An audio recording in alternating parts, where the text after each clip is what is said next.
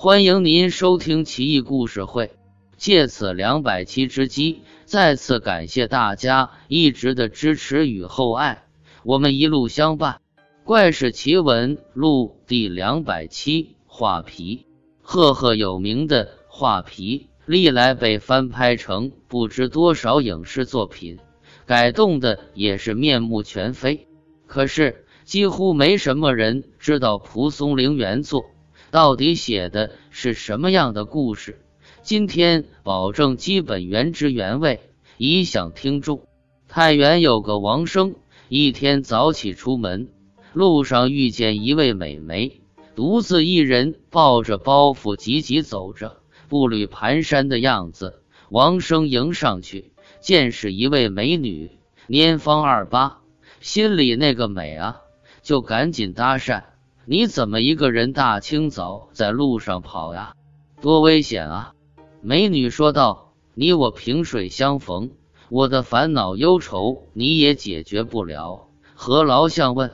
王生当时就拍胸膛：“你有什么烦忧，说来听听，只要我能帮上忙的，义不容辞。”美女不禁黯然，哀怨道：“我父母贪财。”把我卖到大款家做小妾，人家大老婆对我羡慕嫉妒恨，天天找茬儿羞辱我，我实在是忍受不了。二奶也是人啊，他凭什么歧视我？于是乎，我一不做二不休，逃了出来。王生更乐了，强忍心头狂喜，问道：“那你要上哪儿去啊？”美女说：“哎，我举目无亲。”走到哪儿算哪儿吧，王生立即说道：“我家就在附近，要不去我家得了？”美女很高兴的点头答应。说到这里就有点奇怪了，这美女怎么这么胆大呢？太反常了吧？王生也不琢磨琢磨，王生连忙帮美女拿包袱，带着她回到家中。美女四处看。见没有人，就问道：“你就一个人，没老婆吗？”王生不好意思地说：“这是我的书斋。”美女道：“书斋都这么气派，不错嘛。大哥要是可怜我，收留我，可千万别走漏了风声啊！”王生自然答应。美女很是感激，二人眼神交流，言语戏谑，都心知肚明。当晚就睡在一起，极尽缠绵。过了好几天都没被外人发现。王生老婆起疑，王生见掩饰不住，就把情况说了。言下之意就是想收美女做小妾，谁收不是收啊？他老婆说这是逃出来的大款二奶，万一被人家查出来，可是吃不了兜着走，还是赶他走了干净。王生死活不同意，责怪老婆对美女也是羡慕嫉妒恨，他老婆也无语。王生去赶集，遇见一个道士，道士死盯着王生看，表情怪异。王生被盯得直发毛。道士问他最近遇到过什么奇怪的东西没有？王生矢口否认。道士说道：“你浑身上下都是妖气。”一脸挫样，还说没有。王生极力争辩，死不承认。道士怒道：“真是鬼迷心窍啊！死到临头还不知悔悟。”道士走后，王生心里打鼓，觉得有些怀疑那位美女。转念又想，明明白白一个妙龄美女，怎么可能是妖怪？肯定是道士危言耸听，想骗我的钱。王生来到书斋院门外，想推门而入，却推不动，好像里边有东西顶住了。心下起疑，就翻过矮墙，进入书斋院内，发现书房门窗都紧闭着。王生蹑手蹑脚凑到窗前，隔着缝隙向里边窥视。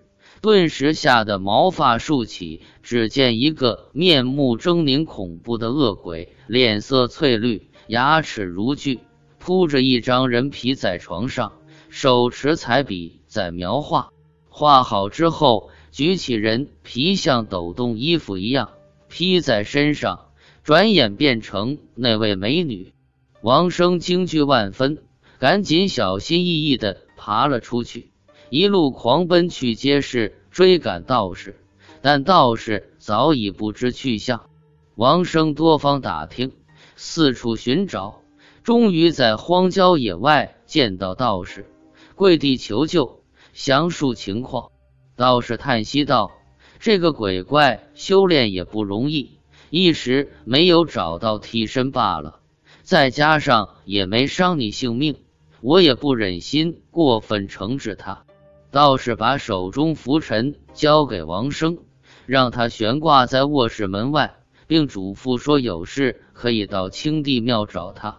王生回到家，不敢去书斋，躲进里间卧室，把拂尘悬挂屋外。一更时分，王生听见门外擦擦作响。吓得屁滚尿流，被子蒙头，让他老婆去看看情况。只见那位美女已经来到卧室门外，看着浮尘，不敢进门，咬牙切齿很久，这才离去。不一会儿，美女又返回，骂道：“这个臭道士真讨厌，拿这玩意儿吓唬我，到嘴的肥肉还能吐出来吗？”美女发狂了。伸手拔下拂尘，撕个粉碎，一脚踢烂卧室门，径直进来，登上床，死死按住王生，将他剖腹挖心而去。王生老婆嚎哭不已，丫鬟掌灯进来，见王生已经死了，胸腔被打开，空空如也，鲜血淋漓，一片狼藉，恐惧到了极点，主仆二人抱头痛哭。第二天，王生的弟弟二郎得知情况，赶紧找到道士。道士听了大怒：“我本来还可怜他呢，没想到他这么狠。这妖怪也太嚣张了，敢这么肆意妄为。”道士跟随王生弟弟到家中，美女已经不见了。道士抬头望天，掐指一算，笑道：“幸好没走远。南院是谁家？”王二郎说道：“是我家啊。”道士冷笑道：“妖怪就在你家。”王二郎大吃一惊，觉得不可能。道士问道：“你家现在有生人吗？”王二郎说道：“我一大早听见大哥这儿有事，就赶去青帝庙找你了，还不知道呢。”王二郎回南院看一看，顷刻返回，脸色有些怪异。说道：“果然有个生人在。一大早有一个老妇人来我家，说要在后厨帮忙做佣人。我老婆没答应，老妇人还在磨叽着没走呢。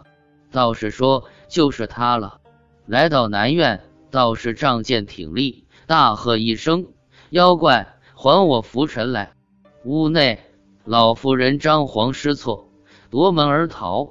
道士紧追猛打。”挺剑就刺，老妇人倒地，人皮像脱衣服一样退掉，化作一个厉鬼，趴在地上嚎叫，就像猪一样。道士用桃木剑割了他的脑袋，其身体化作一阵浓烟，浓烟滚滚在地面上盘着不散去。道士拿出一个葫芦，拔掉塞子，放在烟雾之中，那葫芦像吸气一样。把烟雾都吸了进去，道士又把葫芦塞住，装进背囊。大家都来看那张人皮，手脚、眉毛、眼睛画的都很精细齐备。道士把人皮卷起来，像卷一幅画一样，也装进背囊，就要告别。王生老婆赶来哭拜，恳求道士让王生起死回生。道士说没这本事。王夫人更加悲伤，伏地痛哭欲绝。道士有些不忍心，沉思良久，说道：“我修道尚浅，实在不能起死回生。不过我推荐一个人，也许有这本事。”王夫人喜出望外，赶紧问道：“是谁？”道士说：“集市上有个疯子，邋里邋遢。”经常躺在粪便堆里。他其实是个义士，夫人去求求他吧。不过他要是言语冒犯羞辱你，你可千万别生气，继续哭求才行。切记切记。二郎知道那疯子，就拜别道士，和嫂子一块去街市上求见疯子。果真，那疯子在街上癫狂放歌，鼻涕长三尺，臭秽不可近前。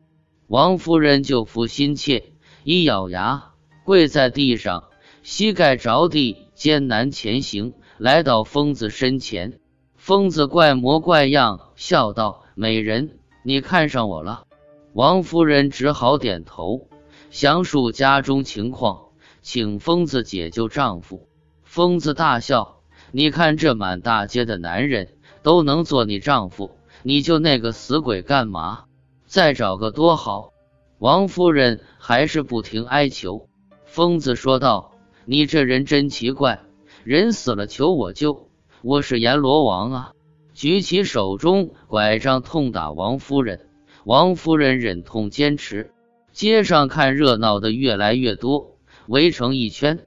疯子吐口浓痰在手心，放到王夫人嘴边，说道：“吃了它。”王夫人脸通红，恶心难以接受，但想到道士的叮嘱，强忍屈辱吞了下去。只觉那东西进入喉咙，像棉絮一样，格格下落，停结在胸间。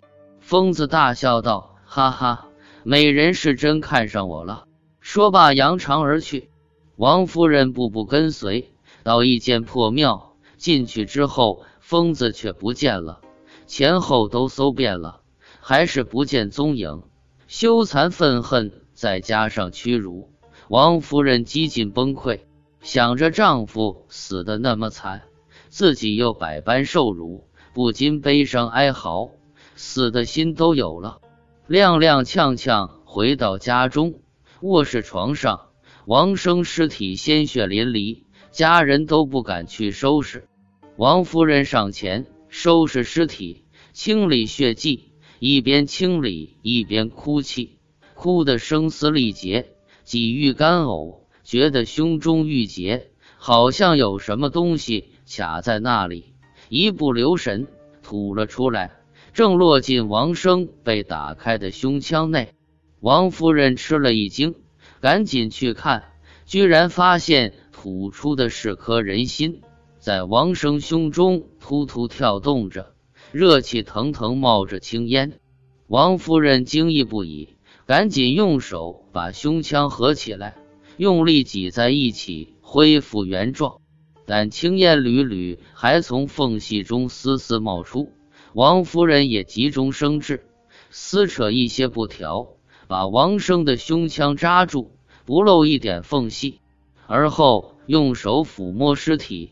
觉得有些体温，赶紧盖上被子取暖。半夜再看时，已经有了呼吸。第二天天亮，王生居然活了。他如梦初醒，说道：“恍恍惚惚的觉得做了个梦，就是胸部疼痛而已。低头看伤处，已经结了铜钱样的疤痕，快痊愈了。”